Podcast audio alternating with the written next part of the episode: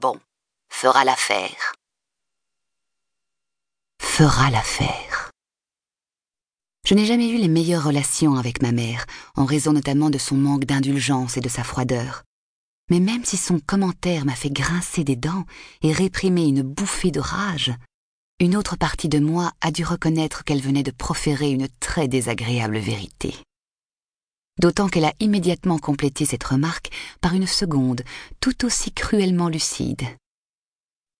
Cela dit, est-ce que quiconque fait l'affaire pour toujours? Pensait-elle à son propre mariage en me disant ça? Ou était-ce sa façon de me recommander d'obtenir tout ce que je pouvais de Derek avant la fin inéluctable de notre couple? La réaction de ma chère maman avait une dimension victorienne par son pragmatisme brutal et sa vision de l'union conjugale comme contrat social plutôt que comme consécration symbolique de l'amour réciproque et espoir d'une heureuse et longue vie commune. Pour être franche, j'ai eu moi aussi conscience dès le début que mes projets matrimoniaux avec Derek étaient dominés par une notion d'urgence au regard de mes chances déclinantes d'enfanter.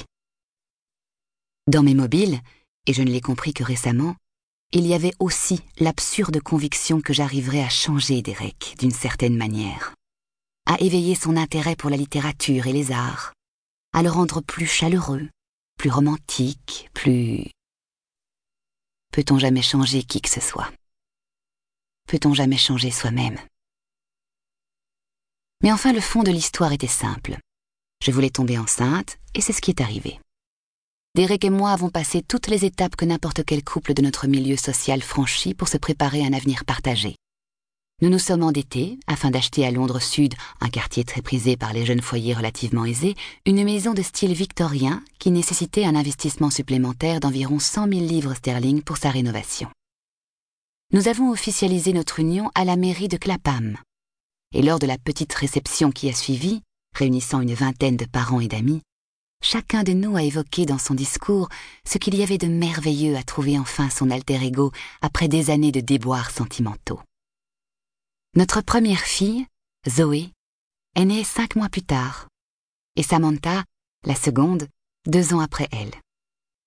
La vie est devenue un exercice d'équilibriste, un jonglage permanent avec nos emplois du temps respectifs.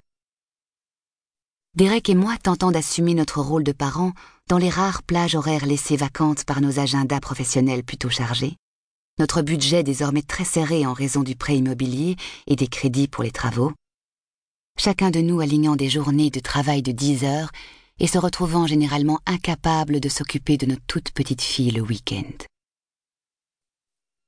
Au début, la nouveauté stimulante de l'expérience, ajoutée au rythme trépidant que nous nous imposions, a empêché notre vie conjugale de sombrer dans la routine, même si des signes d'usure domestique apparaissaient ici ou là. Mais peu après le troisième anniversaire de Samantha, alors que nous avions dû contracter une rallonge de crédit de 35 000 livres pour refaire la toiture de la maison, j'ai commencé à surprendre dans les regards que Derek m'adressait une sorte de ressentiment non dépourvu d'hostilité comme si c'était moi qui l'avais persuadé de renoncer à sa liberté.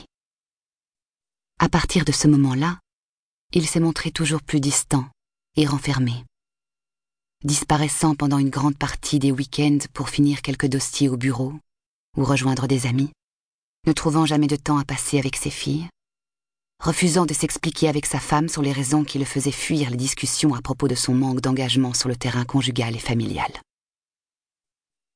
Et puis un matin, alors que vous avez acquis tous les éléments de la stabilité domestique, les enfants, la jolie maison, les deux salaires, la jeune fille au père, le Land Rover garé dans l'allée, car nous avions évidemment besoin d'un 4x4 pour traverser le terrain accidenté du grand parc de Wandsworth, vous vous apercevez que le fossé entre votre mari et vous s'est tellement creusé que cet homme vous est devenu étranger.